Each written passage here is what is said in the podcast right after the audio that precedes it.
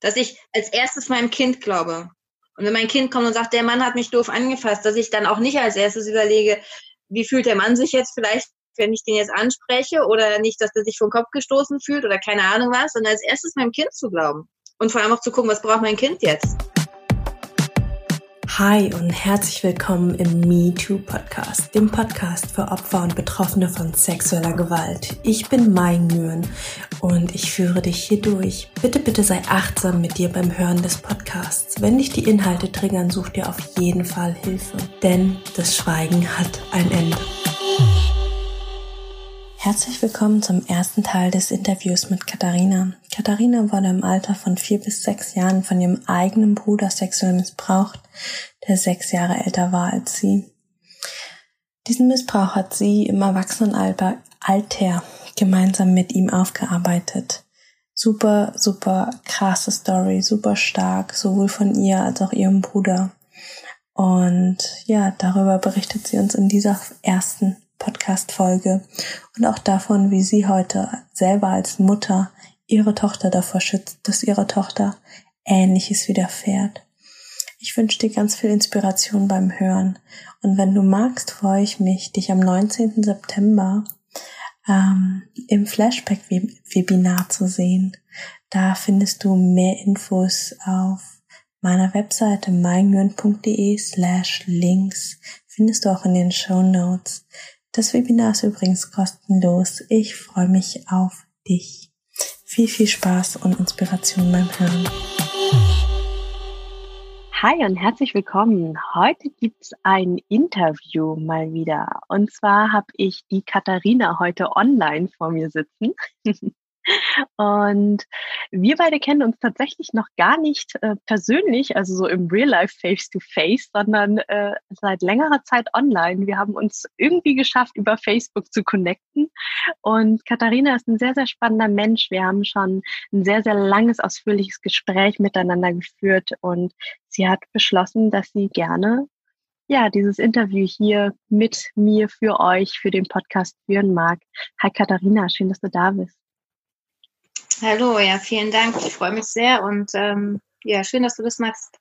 Das ist, Danke ich, dir. was total Wichtiges, ja. Ja, und ich finde es auch total wichtig und cool und mutig von dir, dass du jetzt auch da rausgehst und deine Geschichte erzählen magst. Hm, ich würde dir auch einfach gerade mal direkt das Wort geben. Ähm, magst du was über dich erzählen, ähm, wie du zum Thema Missbrauch, MeToo stehst? Und dann gehen wir von da weiter. Ja, ähm, genau. Also ich habe selbst sexuellen Missbrauch erlebt als Kind. Ähm, wie alt ich genau war, das kann ich leider nicht so ganz zurückverfolgen. Ich war zwischen vier und sechs Jahren irgendwie.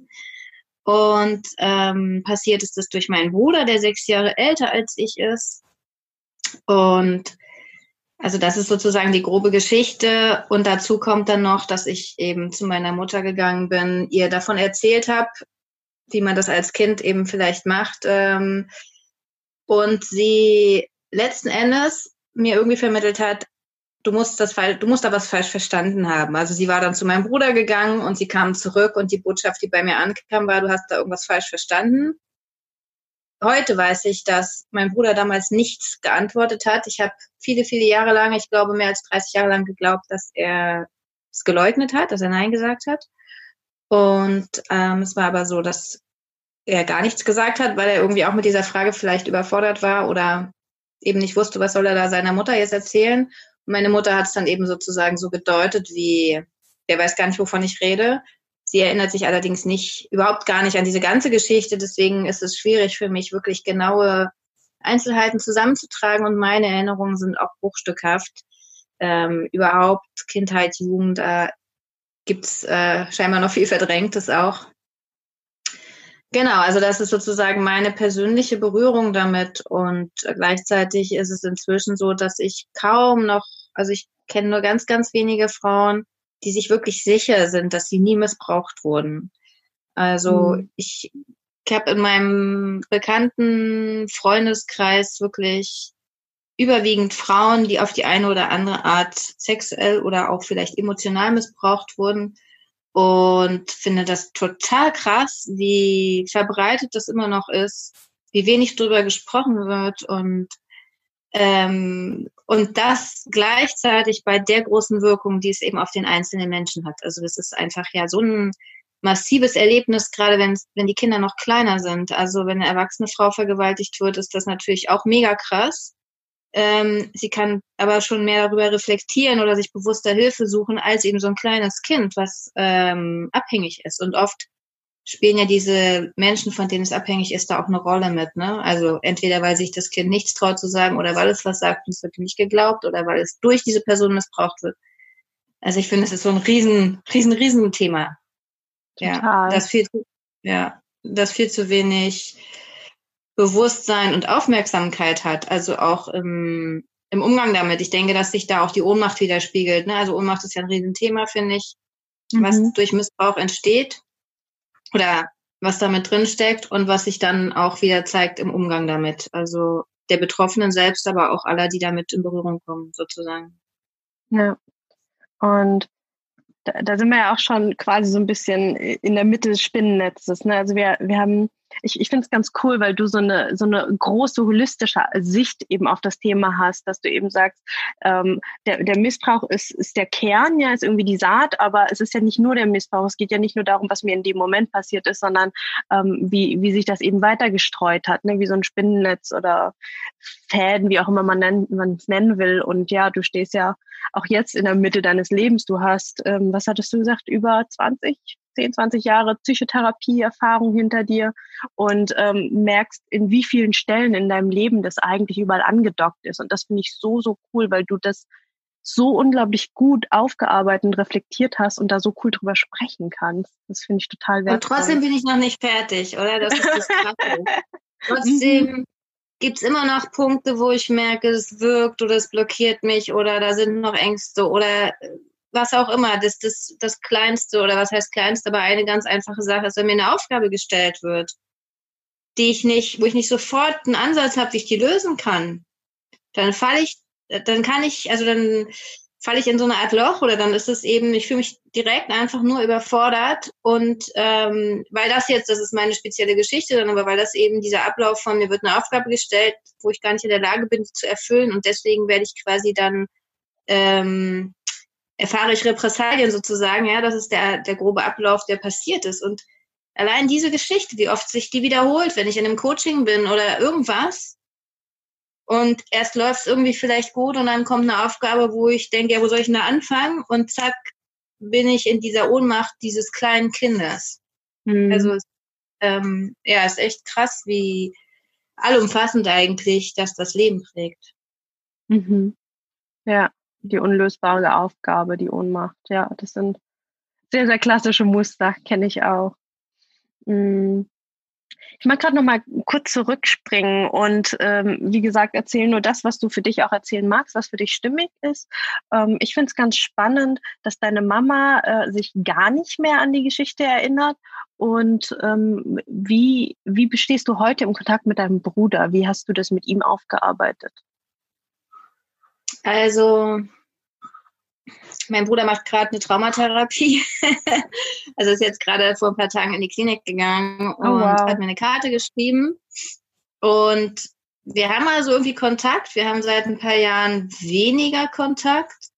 Ähm, vorher hatten wir viele Jahre, wo wir uns ziemlich gut verstanden haben und wir haben auch eben mal zusammen an diesem Thema gearbeitet. Also ähm, irgendwann hat er mir mal geschrieben, dass er so eine Last auf seinem Floß spürt und ähm, ja, ich weiß nicht mehr genau, wie er es ausgedrückt hat, aber diese Worte hatte er so. Und dann waren wir erst im Briefwechsel darüber. Dieses, aha, du erinnerst dich noch und ja, da war mal was. Und ähm, er hat wohl dann auch mal einen Brief geschrieben, wo er genau aufgeschrieben hat, was passiert ist, den er leider dann nicht abgeschickt hat, weil ich eben, wie gesagt, nur, ich habe einzelne Bilder, einzelne Erinnerungen, es gibt Gerüche, die ich damit verbinde, aber es ist kein komplexer Ablauf sozusagen, den ich bewusst in Erinnerung habe. Mhm. Und, ähm, und dann haben wir auch zusammen mit einer Heilerin und Heilpriesterin drei Sitzungen gehabt. Also die macht auch so Paartherapie und sowas, ne? Und da sind wir eben hingegangen als zwei Parteien sozusagen, um so eine Art Mediation zu haben, aber auch um energetisch dran zu arbeiten und das Ganze aufzulösen, auch gerade eben diese energetische Verbindung, die dort geschaffen wurde, weil einfach äh, wenn zwei Menschen eine sexuelle Handlung miteinander machen, wird ein starkes energetisches Band einfach gebildet. Das ist eben einfach so, auch wenn sie die nicht freiwillig miteinander machen oder eben, also für den einen nicht freiwillig. Und, und das schafft ja eine Verbindung, die man eigentlich gar nicht unbedingt dann möchte. Und die haben wir da dann sozusagen aufgelöst. Also die hat sie dann direkt tatsächlich mit dem Schwert eben diese energetische Verbindung getrennt in einem Ritual. Und das war auch, also das war gut. Ich habe so, ich habe so eine Erinnerung, dass ich einige Jahre mich nicht wirklich dran erinnert habe und dann plötzlich irgendwie in meinem Bewusstsein wieder das war, oh, das ist damals passiert. Mhm. Dann kam irgendwann so eine Phase, wo ich mich gefragt habe, erinnert sich eigentlich mein Bruder auch dran, aber wo ich gar nicht wusste, wie soll ich das ansprechen oder kann ich das überhaupt? Schaffe ich das? Also kann ich das aushalten?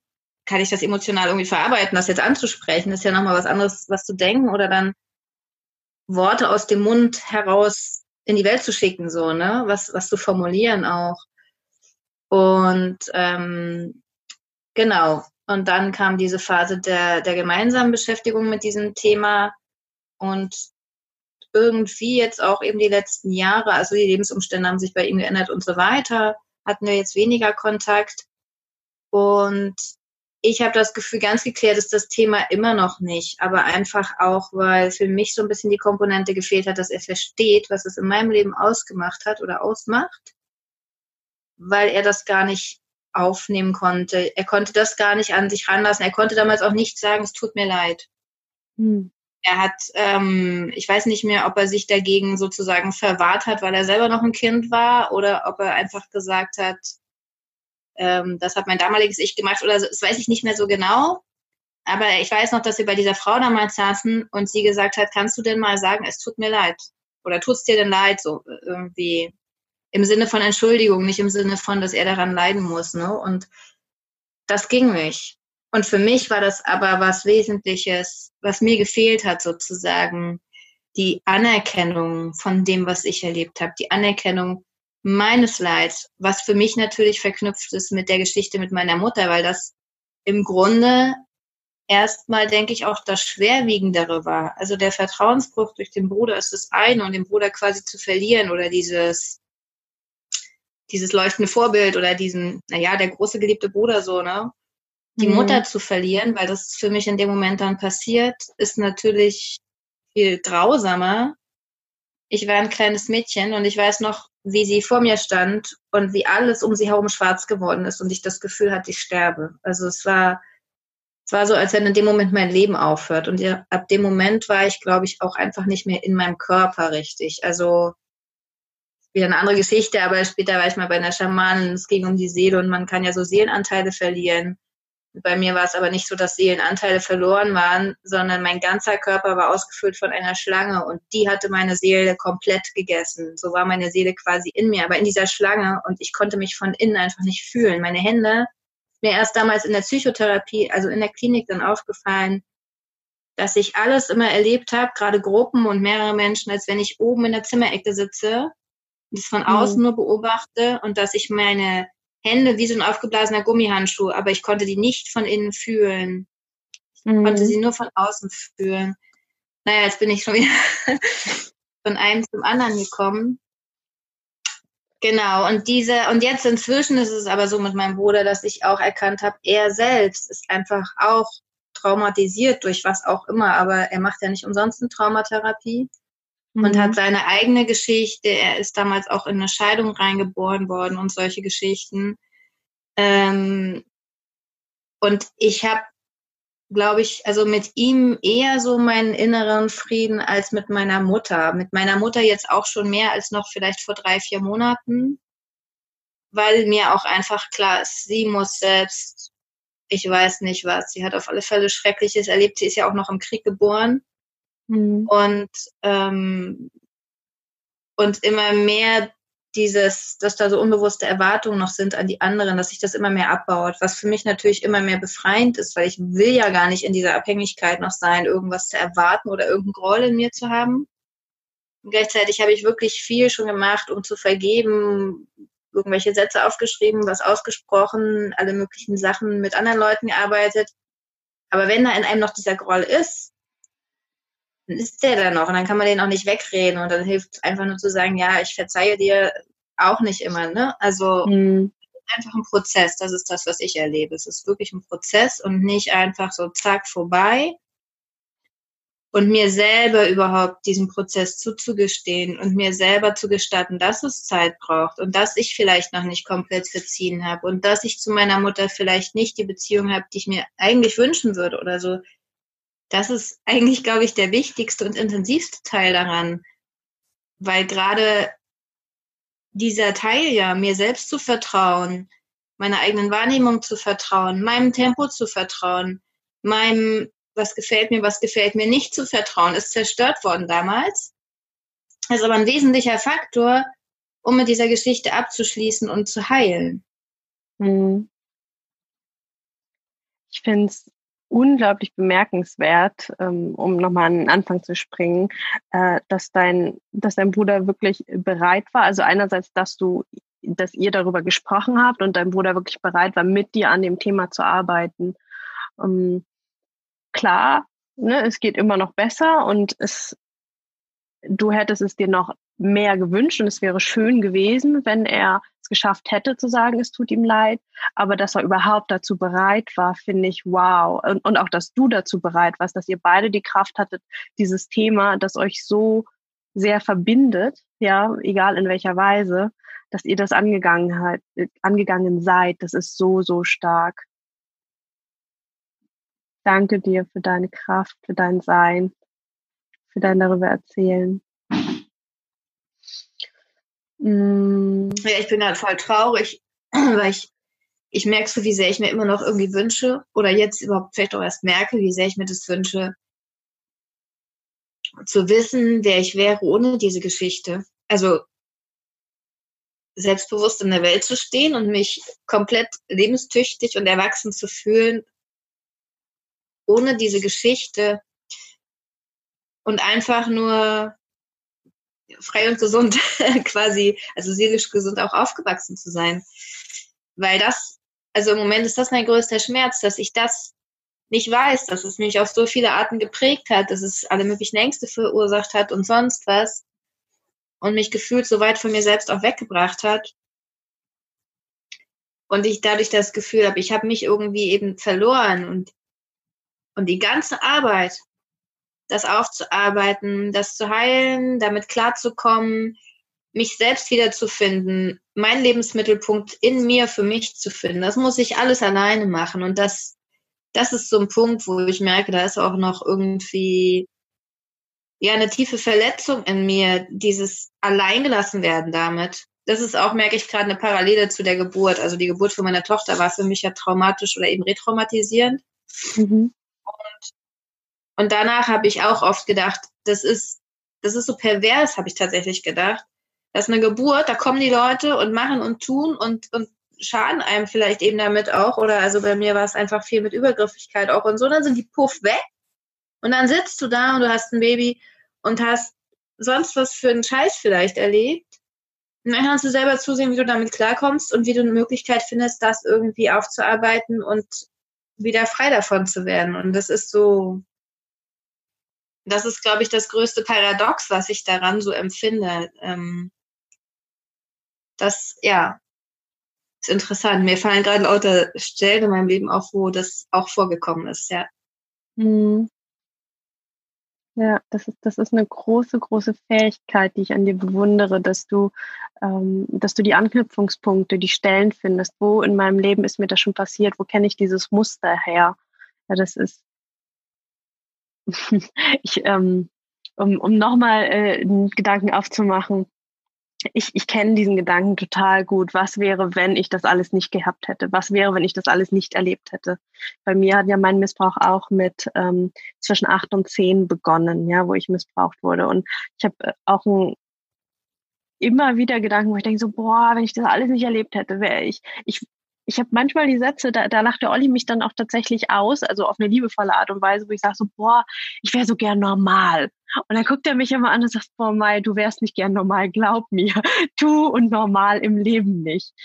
Weil das, was du erlebt hast, das hat dich geprägt. Klar, du siehst jetzt gerade in dem Moment, wo du dir sind, boah, ich wäre so gern normal, da siehst du all das, was dich gestört hat, was doof ist, ne? Dieses, diese Leere, dieses Orientierungslose, ähm, diese Orientierungslosigkeit, aber gleichzeitig ist da auch so viel Kraft, so viel Stärke, so viel Fähigkeit, die du entwickelt hast, die du sonst gar nicht entwickelt hättest, weil es ist ja auch alles immer eine Reaktion. Ne? Also ähm, ohne das, was ich erlebt hätte, wäre ich nicht an der Stelle, wo ich heute bin. Und zwar auch mit all den positiven Fähigkeiten, all mit den, mit all den Sachen, mit was ich bei dir zum Beispiel sehe, eben diese Fähigkeit, Strukturen Muster zu erkennen und die einfach ganz, ganz schnell zu benennen und da Verknüpfungspunkte zu schaffen. Das können Normalos gar nicht. Wie, das können Normalos nicht? Hm, nee, können sie halt nicht. und da, da zu sehen, ähm, ja, es hat alles positive und negative Seiten und es ist auch irgendwo immer ja eine Frage der Bewertung, Perspektive und manchmal auch einfach der Laune, oder? Ja, das mit den Mustern und so. Ich bin, ich bin ja Energetikerin und ich, das ist eben das, ich nehme Energieströme wahr, ne? Und wenn sich mhm. das gleich anfühlt, ähm, wobei ich nicht glaube, dass das durch den Missbrauch gekommen ist, diese Fähigkeit, aber das weiß man ja dann nie. Tatsächlich mhm. denke ich, dass ähm, es geht ja nicht um norm also mir geht es nicht um normal, aber eigentlich, sondern um dieses Gefühl, wenn man sich frei und unbeschwert fühlt, wenn man keine Angst vor Bestrafung hat oder davor negativ aufzufallen, und zwar, ich meine jetzt nicht so ein bisschen oberflächlich, dass man sich unsicher ist, wie muss ich mich jetzt in diesem Rahmen verhalten oder so, sondern wenn man nicht in dieser, in der Tiefe, diese tiefe Angst hat, immer ums eigene Leben eigentlich sozusagen, ne? Oder um, mhm. also so, dass man eben, also, dass man Angst hat aufzufallen, weil man dann so, so tief verletzt werden könnte. Also irgendwie quasi, ich weiß nicht, ob das diese ganz allgemeine Täter-Opfer-Geschichte ist. Das Opfer fällt dem Täter irgendwie ja auf ja, aus irgendeinem Grund erwählt er es ja sozusagen. Äh, und, und allein das schon reicht, um so eine Verknüpfung zu erschaffen. Aber jedenfalls merke ich, dass das, ähm, also diese Angst davor, irgendwie jemandem, dass sich irgendjemand auf den Schlips getreten fühlt, einfach durch meine ähm, Anwesenheit oder Existenz ähm, und dann was Negatives abzukriegen. Also das ist was, was auch für mich ganz klar daherkommt. Mhm. Ähm, und was ich auch eben einfach als belastend empfinde und wo ich merke, ja, dass ähm, klar, viele Leute machen sich Gedanken, was andere denken und so weiter, aber wo ich manchmal auch gemerkt habe, wenn mein, als meine Tochter, ne, so ein Baby, wenn er schreit oder was weiß ich, so eine Angst davor, dass sich jemand gestört fühlt oder so. Ich weiß, das haben viele und wahrscheinlich sind nicht alle Frauen missbraucht worden, die das haben. Ähm, ja, aber es gibt eben da einfach so viele Verknüpfungen und, und Geschichten. Ja. Und ich würde gern wissen, wie ich mich, also ich glaube, in mir muss ja irgendwo die Erinnerung auch an dieses Mädchen existieren, bevor das alles passiert ist. Und kleine Kinder sind einfach, die haben 50.000 Ideen am Tag, die sind frei, die sind wild, die wollen sich bewegen, die sind kreativ, die haben immer gerade irgendwas vor. Und, und das so völlig unbedarft, ja, so ohne die Angst, dass da irgendwas Schlimmes passieren könnte. Dieses Gefühl, fehlt mir, glaube ich, seitdem. Und das sind dann zwischen ja irgendwie über 30 Jahre. Mhm. Und ich glaube, das ist ein Gefühl, wonach ich mich intuitiv sehne, weil das eigentlich unser natürliches Lebensgefühl ist als Menschen. Da, davon bin ich überzeugt, dass das natürliche Lebensgefühl des Menschen ist eigentlich diese begeisterte, unbedarfte, unbefangene Existenz. Mhm. Diese in Kontakt gehen mit allem, was ist und forschen, sein, entdecken, leben. Und ja, ja, das wünsche ich mir, glaube ich, einfach wieder für mich auch. Das ist ein wunderschöner Wunsch, ja. Den nehme ich auch mit. ja, das, das Gefühl kenne ich, den Wunsch danach.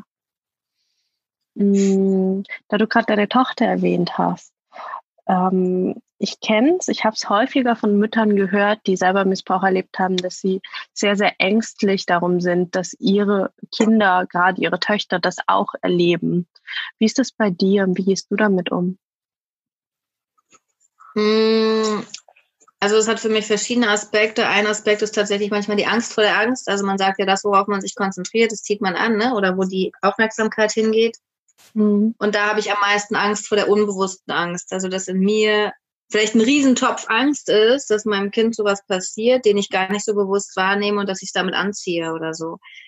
Ähm, wobei ich gemerkt habe, meine größere Angst also meine größte Angst da in Bezug mit dieser ganzen Geschichte, die ich persönlich erlebt habe, ist nicht die Angst so sehr, dass sie missbraucht wird. Also das spielt auch manchmal ein Thema oder dass ich schon manchmal komische Gedanken feststelle, wenn sie jetzt mal bei anderen ist oder so. Aber noch größer ist die Angst, dass sie sich von mir so alleingelassen fühlen könnte, wie ich mich von meiner Mutter alleingelassen gefühlt habe. Mhm. Und dass dadurch natürlich einerseits unsere Beziehung dahin wäre, spätestens wenn sie größer ist, und andererseits sie eben dieses schreckliche Verlorenheitsgefühl auch erleben würde. Und dass die, da in dieser Angst schwingt dann eben mit, dass es vielleicht auf eine Art passieren könnte, die ich gar nicht richtig mitkriege. Ja? Vielleicht hat meine Mutter damals einfach nicht geschnallt, was das für eine Bedeutsamkeit hat. Vielleicht hatte sie einen blinden Fleck, weil ihr selber irgendwas Doofes passiert ist. Und für mich hat es mein ganzes Leben so extrem bestimmt und ausgerichtet und, und geprägt. Und ja, und was den, den Missbrauch betrifft, also ja, ich frage mich manchmal schon, wie ich mich jetzt verhalten würde, wenn sie jetzt auch ein bisschen größer wird, ne? Und vielleicht mal woanders übernachten will oder sowas. Mhm. Oder ähm, keine Ahnung, bei ihrem Vater ist, wo vielleicht irgendwelche Jungs in der Nachbarschaft sind, die ein bisschen älter sind als sie oder so, die das ja vielleicht manchmal als witzigen Gag empfinden, einem kleineren Kind Angst machen oder sowas wo ich schon merke, dass ich da gewisse Wünsche manchmal habe, einfach zu wissen, wo war sie, was hat sie erlebt oder ähm, auch ein Bewusstsein eben dafür zu haben. Und ich will einerseits sie quasi nicht, will sie nicht einsperren und ich will nicht ihr Angst machen, indem ich ihr sonst was erzähle und ähm, und gleichzeitig merke ich, ich bin da schon teilweise anders auch als meine Eltern. Ne? Mein, ich bin das sechste Kind von meiner Mutter von meinem Vater bin wow. ich das einzige Kind. Genau, und meine Eltern waren einfach sehr entspannt. Also meine Mutter, naja, beim sechsten Kind, da ist man wahrscheinlich einfach schon tief entspannt. Und mein Vater, keine Ahnung, der hat mich schon vielleicht mehr behütet, aber hat sich da sicherlich auch auf sie verlassen. Und naja, dann waren es DDR-Zeiten und wir konnten überall rumstromern und alles, ne? Mhm. Und wir sind, mein Vater hat dann immer schon gesagt, kannst du nicht trampen von der Musikschule nach Hause? Ja, da war ich sieben Jahre oder so sowas würde ich mit meiner Tochter heute natürlich nicht machen. Also, ne, das, das ist jetzt eine andere Welt. Mhm. Ähm, und ich habe da aber auch ein anderes Bewusstsein. Und ich weiß, dass man es letzten Endes nicht kontrollieren kann. Und ich glaube, das Wichtigste ist, diese gesunde oder ja, diese gesunde und starke Beziehung und Bindung zu haben und zu pflegen. Und dass sie, dass sie einfach weiß, also dass sie zu mir kommen würde, falls ihr irgendwas passiert. Und dass sie dann auch dadurch und durch mich eben erleben kann, da ist jemand an meiner Seite, der da mit mir durchgeht und der mich beschützt. Also das merke ich zum Beispiel auch, dass ich ganz aus dieser Geschichte wahrscheinlich heraus, aber ganz instinktiv, ich habe einfach einen Beschützer, äh, Beschützerinstinkt für meine Tochter natürlich. Mhm wo ich zum Beispiel ein wichtiges Thema immer, was immer wieder mal ist, wo ich merke, ich achte sehr darauf, dass ihre Grenzen gewahrt werden. Dass sie nicht gegen ihren Willen von irgendwem umarmt wird oder dass sie nicht gezwungen wird, irgendwie in die Hand zu geben oder solche Geschichten. Mhm. Ihr Körper ist ihr Körper und es, das hat ihre Grenzen. Ach genau, das, was ich da auch noch habe, es gibt ein Buch, das heißt Magisches Mädchen es ist von mhm. dieser Frauenärztin, die so tolle Weiblichkeitsliteratur auch schreibt. Ich glaube, Christine Nordrup heißt die. Oh ja, die ist großartig. Und da geht es eben, ja, und das ist ein Buch für Mädchen, das ist mit wunderschönen Bildern und Text und da ist ein Teil auch einfach in diesem Buch, dieses Dein Körper gehört dir und nur du bestimmst, wer den wann und wie anfassen darf. Und das ist jetzt nichts, was ich hier extra irgendwie immer vorlese, aber wenn sie mal mit dem Buch ankommt und ich lese es ihr vor, dann kommt das ja auch immer wieder bei ihr an. Also ich glaube, das mhm. ist, also ich sage jetzt mal, die Prophylaxe oder die, die, die Basis zu schaffen, dass sie sich sicher fühlt, ist mehr mein Fokus, als jetzt ständig nach Gefahren Ausschau zu halten und zu sagen, was kann ich tun, was kann ich tun oder so. Finde ich total stimmig und klingt sehr, sehr gesund und sind, also ehrlich gesagt sind das auch so Sachen, die ich mir auch gewünscht hätte. Also wenn ich, ich werde immer mal wieder gefragt, so ja, Mai, ähm, würdest du irgendwas anders machen oder hättest du dir irgendwas anderes von deinen Eltern damals gewünscht, eine andere Reaktion, irgendwas? Und ehrlich gesagt ist das so das Einzige, wo ich so drauf komme, ähm, wo ich sage, so das hätten sie anders, schrägstrich besser machen können. Ja, also mir eben genau äh, dieses Gefühl, diese Sicherheit für mich, für meinen Körper geben und wo ich dann wirklich in dem Moment gewusst hätte, nein, das ist falsch, das ist nicht richtig und deswegen gehe ich das jetzt petzen. Ja, so ganz, ganz platt in Kindersprache gesagt. Und äh, das finde ich ist ein Riesenbaustein, ja. Also eigentlich diese zwei, ne? Einerseits so mein Körper gehört mir und ich entscheide ja oder nein. Und das andere eben die Beziehung und das Vertrauen eben zu einem Elternteil oder beiden, wo, wo man dann einfach auch hingehen kann und dann eben den zweiten Schritt macht, nämlich das Bescheid geben, das Petzen gehen.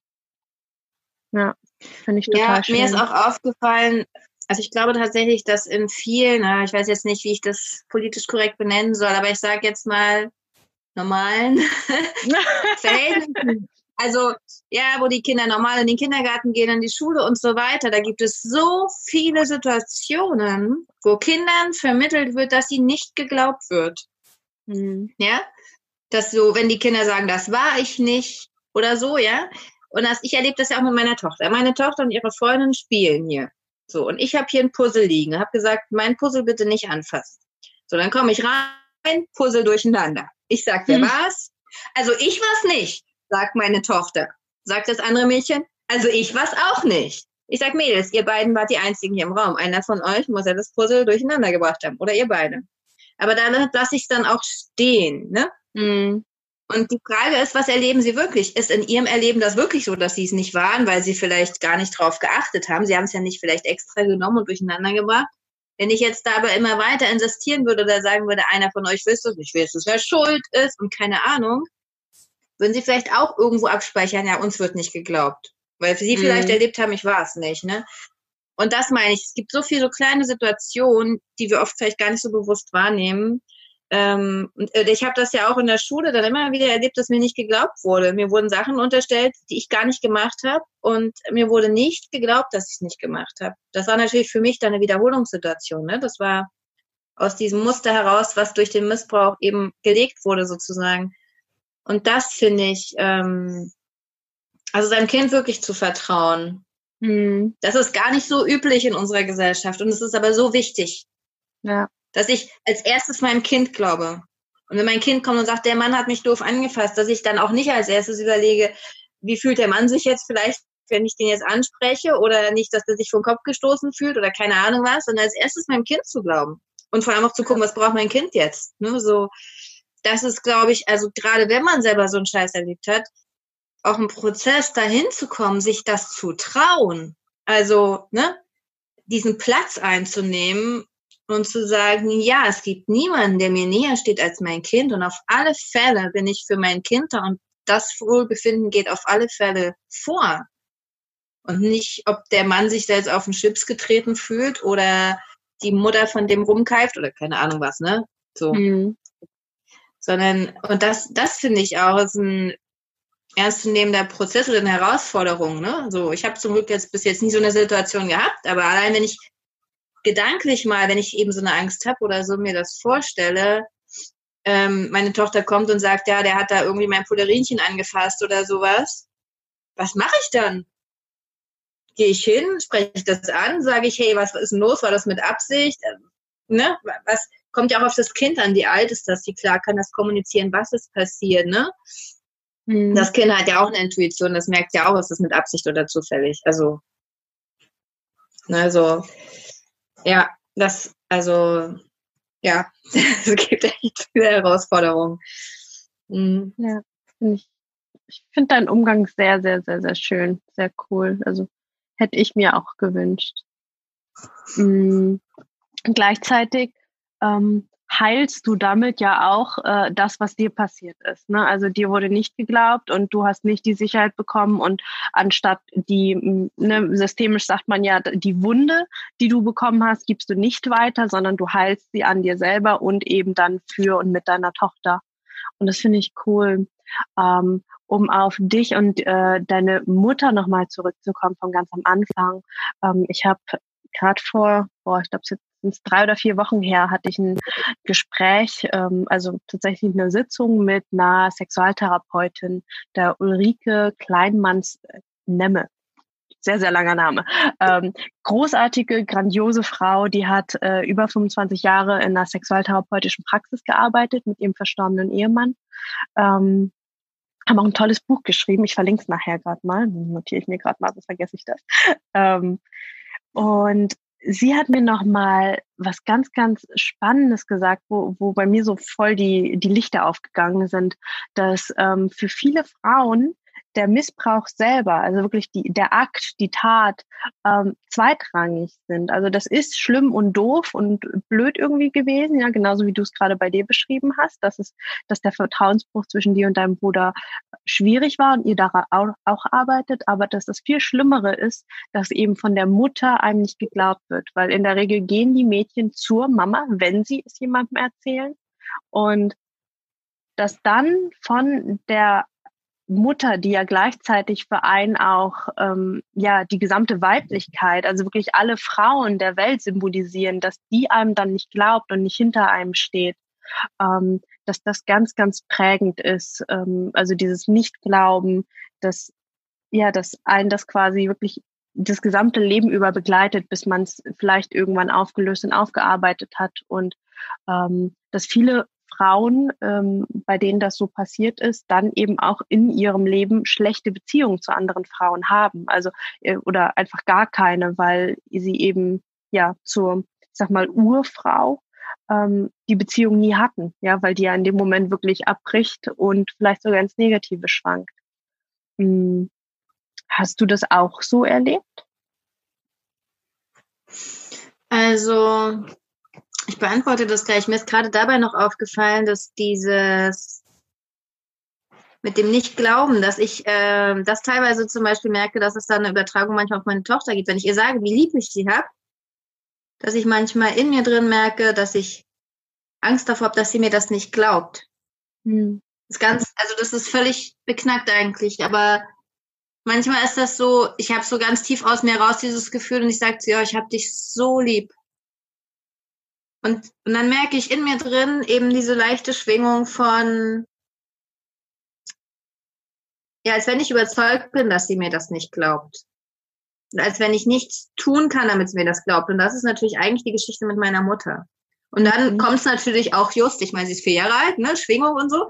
Dann sagt sie natürlich auch manchmal just in so einem Moment, ähm, ich dich aber nicht oder keine Ahnung, irgendwas, was meine Unsicherheit bestärkt. Ne? Mhm. Also das fiel mir nur gerade noch ein zu diesem mit dem Glauben und wie das weiterwirkt im Leben auch. Mhm. Ähm, genau, ja, ich habe, ähm, also ich bin zweimal auf eine sehr blöde Art und für mich sehr verletzend von meinen jeweils besten Freundinnen verraten worden. Ähm, das war richtig krass für mich. Also das waren auch eben quasi solche Wiederholungssituationen und ich habe erst auch vor einigen Jahren als Erwachsene gemerkt, dass ich grundsätzlich dem Weiblichen misstraut habe, was natürlich das Weibliche in mir einschließt. Also ich habe auch immer gemerkt, ich habe kein, ich habe kein Frauenvorbild. Ich hatte immer nur entweder die Barbie-Puppe oder die Fleischersfrau vor Augen und beides wollte ich nicht sein. So und ich mhm. wusste immer nicht, was ist eigentlich Weiblichkeit für mich. Also, das sind ja auch äußerliche Attribute, ja, so die dicke Fleischersfrau mit dem Fleischwerkkittel oder die vollgeschminkte High Heels angezogene Barbie. Das ist ja alles nur ein äußerliches Ding, ne? Mhm. Und mir hat, also ja, dieses Innere war vielleicht auch einfach auch komplett leer und ist immer noch auch überwiegend so wie so eine hell-dunkelgraue Zone, wo ich Formen ertasten kann, viel eher als konkret zu sagen, das ist für mich Weiblichkeit. Ähm, und auch in meinen, also ich habe gute Freundinnen und auch da ist aber, merke ich, also überhaupt nicht nur bei Frauen, auch bei Männern, da ist ja noch wieder eine andere Komponente drin, aber dass so ein Unsicherheitsfaktor da ist. Eben dieses Gefühl, nicht gut genug zu sein vielleicht. Und auch dieses, so automatisch ja immer so ein Scannen. Wie reagiert die Person auf mich? Ähm, keine Ahnung, bin ich gerade vielleicht auf irgendeine Art unangemessen, ja, zu laut, zu ruhig, zu rede ich zu viel, zu wenig, keine Ahnung was. Also mhm. es ist keine selbstverständliche, natürliche, entspannte, authentische Beziehung. Sowas habe ich auch schon erlebt mit einzelnen Frauen mal oder in einzelnen Momenten oder auch in Gruppen. Ähm, aber jetzt so im Alltag, sage ich mal, ist das also wenn so eine Beziehung natürlich ist, egal ob das mit einer Kassiererin ist oder mit einer nahestehenden Freundin, dann ist da so ein ganz, also ich sehe das wie so ein ganz starkes rotes Band. Das ist so ein bisschen ja wie so ein, so an der Basis, so eine fließende Energie, die alle mhm. Frauen verbindet. Und jede Frau hat so wie eine eigene Nabelschnur zu dieser starken Energie, überall auf der Erde fließt sozusagen. Und deswegen kann man auch im Grunde jede Frau als Schwester eigentlich erleben und könnte zu jeder Frau in völligem Vertrauen hingehen und die würde genauso vertraut auch auf einen reagieren. Aber in unserer Gesellschaft ist das ja gar nicht so. Wenn ich zu einer wildfremden Frau jetzt, also gut, abgesehen von Corona, aber einfach hingehen würde und, und einfach nur sagen würde, kannst mich mal in den Arm nehmen, dann würde die sich ja auch erst wahrscheinlich erstmal wundern oder einen Schritt zurückgehen oder keine Ahnung, was will die denn jetzt so? wenn wir mit dieser Energie aber verbunden wären, mit dieser gesunden, natürlichen Energie von, von Frau sein, von Schwestern sein, dann, dann müsste ich gar nichts sagen. Dann würde die mich sehen und mich einfach in den Arm nehmen. Ähm, also wenn, wenn das jetzt eine Situation ist, wo ich das gerade quasi brauche, ne? Oder das mein Anliegen ist. Und ja, also da merke ich schon, das ist auf alle Fälle, ist da so eine Unsicherheit und das automatisch auch die, in mir etwas sozusagen die anderen Personen ja entweder über oder unter mich sortiert. Ne? Völlig, völlig unwillkürlich. Also jemand, den ich als quasi Erwachsener, weiter wissender, was auch immer wahrnehme, stelle ich über mich und ich fühle mich automatisch unterlegen und denke so, da darf ich gar nicht stören oder keine Ahnung was so. Und ähm, ich überlege gerade, ob es überhaupt den Fall gibt, dass ich das Gefühl habe, dass ich weiter bin. Nee, eigentlich genau, es ist glaube ich, automatisch immer so ein Blick nach oben eher. Mhm. Und das macht natürlich eine Beziehung auf Augenhöhe schwierig. Also ne, je, jegliche Art von Beziehung auf Augenhöhe macht das schwierig, weil ich ja dann mit dieser Energie dahin gehe und die andere Person das vielleicht ja auch nur unbewusst wahrnimmt, aber da vielleicht gar nicht weiß, auch was geht da ab oder eben unbewusst darauf reagiert und dann einfach nicht dieses natürliche Gleichschwingen einfach so passiert. Hm. Es ist auch ein, einfach ein sehr, sehr starker Fokus ins Außen. Ne? Also immer, wie, wie geht, äh, wie, wie denkt er über mich, wie ist der, also ne, so total ähm, so quasi mein Hirn in seins, um zu schauen, wie ich von außen ausschaue und was der wohl über mich und meine Taten denkt, anstatt bei sich zu sein und sich zu fragen, möchte ich das? Wie, wie laut, wie leise möchte ich sein? Wie, was finde ich okay? Ne? Mhm, ja, ja, total. Und ähm, genau diese, diese Angst auch oder dieses Gefühl, zu viel zu sein. Oder ich habe ähm, auch also immer wieder Frauen getroffen, entweder waren wir richtig Freundinnen auch oder auch so manchmal, wo ich so das Bedürfnis hatte, mehr mit denen zu tun zu haben. Einfach, weil ich die so sympathisch fand, weil ich von ihnen vielleicht auch was lernen wollte. Und ähm, immer dieses Gefühl automatisch da war oder eben noch ist auch oft, dass das einseitig ist dass mhm. mir das am Herzen liegt, aber das, na, die haben ja schon so viele Freundinnen oder na, die haben ja schon so viel zu tun oder so. Und dann komme ich natürlich auch so eben, ja, mit diesem Blick nach oben so an, ne? Und dass dieses selbstverständliche Gefühl von, da bist du, da bin ich, wir sind völlig gleichwürdig. Und natürlich kann ich hingehen und sagen, ey, was du da gerade bastelst, das finde ich cool, das möchte ich auch lernen, bringst du mir es bei. Dass das ja eigentlich, sage ich mal, das Natürliche wäre, ne? So ein ohne Angst aufeinander zugehen und dann kannst du ja auch ohne Angst sagen, nee, sorry, ich habe gerade keine Lust oder keine Zeit oder du, ich mache das auch zum ersten Mal oder was auch immer, ne? Mhm. Ähm, und dass da vorher schon so viele Gedanken, wie du sagst, im Außen sind. Ne? So, darf ich das jetzt, kann ich das jetzt? Ist das jetzt zu viel? Wie muss ich das machen? Und so weiter. Und das natürlich in allen Formen von Beziehungen schwierig ist. Also Schwierigkeiten verursachen kann. Also Ja. ja. Und Stress, das ist ja eigentlich ein Dauerstress. Ne? Es ist ein permanentes Abtasten der Umwelt, der Befindlichkeiten anderer. Also das ist dann noch meine besondere Geschichte auch mit meiner Mutter und ihren Befindlichkeiten als Kind und also als ich Kind war und so, ne? Dieses permanente im Außen sein müssen, um sozusagen abzuscannen, wie sicher ist es jetzt, wie ist, ist die emotionale Stimmung hier gerade so, ne? Mhm. Und, ja, genau. Ja.